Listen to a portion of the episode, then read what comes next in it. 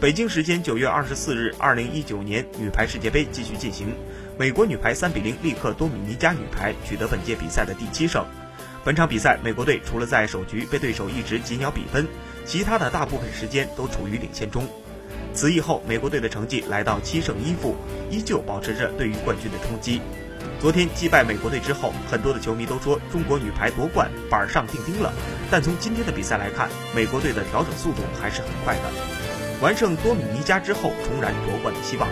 当然，他们想要第一次拿下世界杯的冠军，必须得希望中国女排在接下来的四场比赛中接连出现失误。